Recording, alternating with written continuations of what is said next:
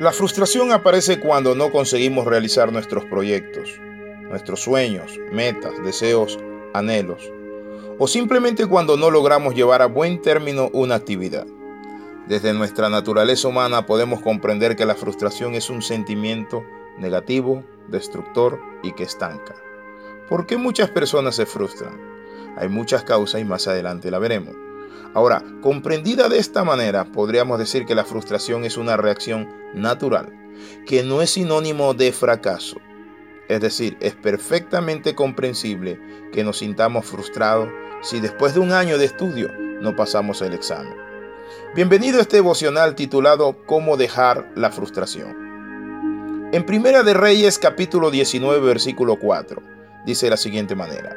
Y él se fue por el desierto un día de camino y vino y se sentó debajo de un enebro y deseando morirse dijo, Basta ya, oh Jehová, quítame la vida, pues no soy yo mejor que mis padres. La Biblia nos habla del profeta Elías, un profeta que confrontó los sistemas militares, se enfrentó a los capitanes del rey Acab, pero también confrontó los sistemas religiosos, se enfrentó a los profetas de Baal. Pero saben, ante la amenaza de una mujer como Jezabel, una mujer que era malvada y perversa, que promete cortarle también su cabeza, Elías se frustra y sale corriendo. Muchas veces cuando llega la frustración a nuestra vida, sentimos que ya no podemos seguir adelante. Por eso Elías le dice, basta ya Señor, porque no soy mejor que mis padres, mátame. Ese es el sentido de la frustración, nos lleva a estancarnos, a cruzarnos de brazos, a matar a nuestros sueños, a dejar de lado nuestros proyectos. Sin embargo, el problema no es la emoción en sí, sino lo que hacemos con ella. Si no aprendemos a manejar la frustración, esta se va apoderando de nuestra vida lentamente y convierte un verdadero infierno de desesperanza, amargura, resentimiento y dolor nuestras vidas. Todas las otras emociones negativas, mi amigo, que llegan al ser humano, vienen a causa de la frustración. No obstante, lo peor no es que nos sintamos tan mal, sino que la frustración genera muchas dudas. Primero comenzamos preguntándonos si lo vamos a lograr. Después pasamos una afirmación de duda y decimos quizás fracase de nuevo.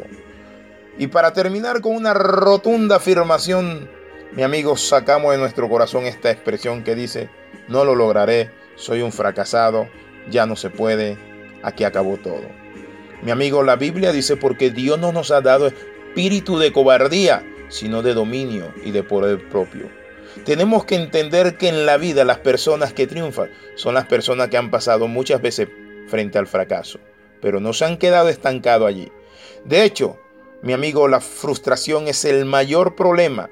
Genera una falta de motivación y fomenta una autoimagen negativa y de escaso valor.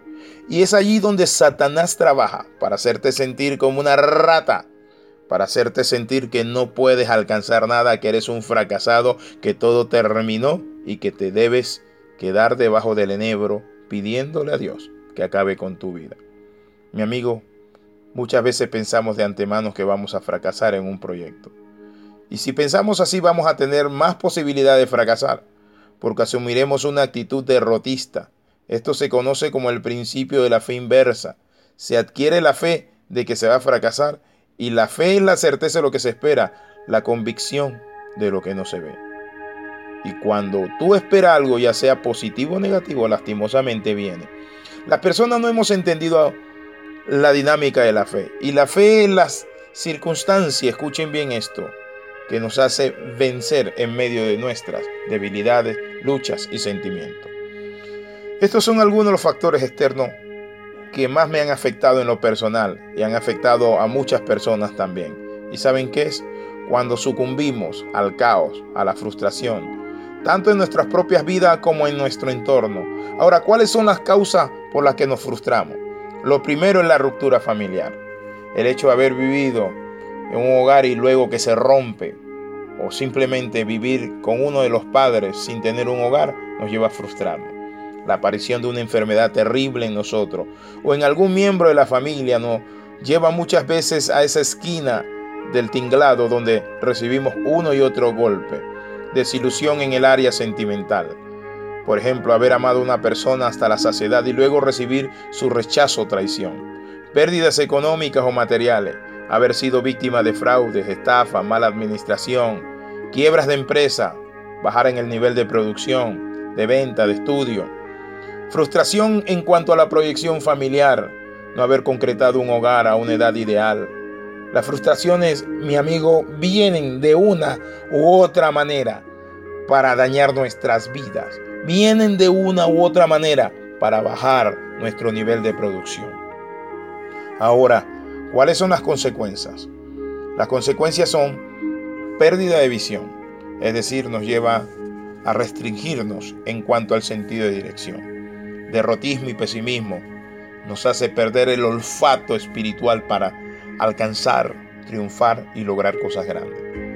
Pero también nos lleva a desesperanzarnos, a expresarnos negativamente, a deprimirnos, a bajar la producción, pero también puede llevarnos a malos pasos, encierro y distanciamiento de la familia, de amigos, de hermanos. Ahora, ¿cómo salir de esa situación crítica?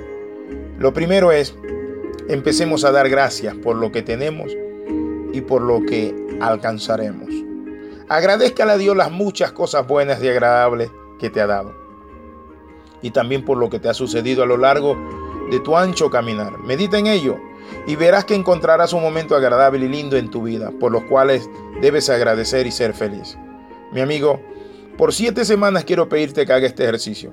Practique el agradecimiento cada día por siete cosas que Dios te da diario desde que te levanta. Gracias por el día, por los alimentos, mi familia. Y sabes que vas a encontrar que hay muchas razones para seguir viviendo y luchando. El Talmud cuenta de un sabio, el erudito hijo de Simón de Jalabza, que era obeso. Cierto día sintió mucho calor y subió a la cima de una montaña. Allá en lo alto del monte pidió a su hija que le abanicara, prometiéndole que le recompensaría con nardos de mucho olor. Entre tanto, sigue relatando la leyenda, comenzó el viento a soplar fresco y abundante. Entonces el sabio exclamó, ¿cuántos ramos de nardo debo dar al dueño de este viento? Claro que sí. Tenemos que entender que mientras nosotros estemos en el día acalorado, Dios enviará su ruma, es decir, su aire fresco a nuestra vida. Ahora, para vencer la frustración necesitamos, mi amigo, decidir ser feliz. Entender que la felicidad está en Dios, pero es una decisión personal tomarla y confiarle a Él nuestras penas, dice la Biblia, echando toda vuestra ansiedad sobre Él. Hay factores externos muy duros que no aparentan realmente lo que son, pero saben que de una u otra manera pueden frustrarnos, de una manera u otra pueden llegarnos a amenazar, pero es allí donde necesitamos la confianza en Dios. Cada día enfócate en Él. Padre, en el nombre de Jesús te bendecimos, te adoramos. Entregamos toda frustración, Padre Santo, en nuestro corazón. Toda necesidad, todo vacío. Todo lo que nos quite o busque estancar, quitar nuestro ánimo. En el nombre de Jesús renunciamos a ello. Gracias, Señor. Amén y amén. Escribe alexirramosp.yahoo.com. Espere la segunda parte de este tema.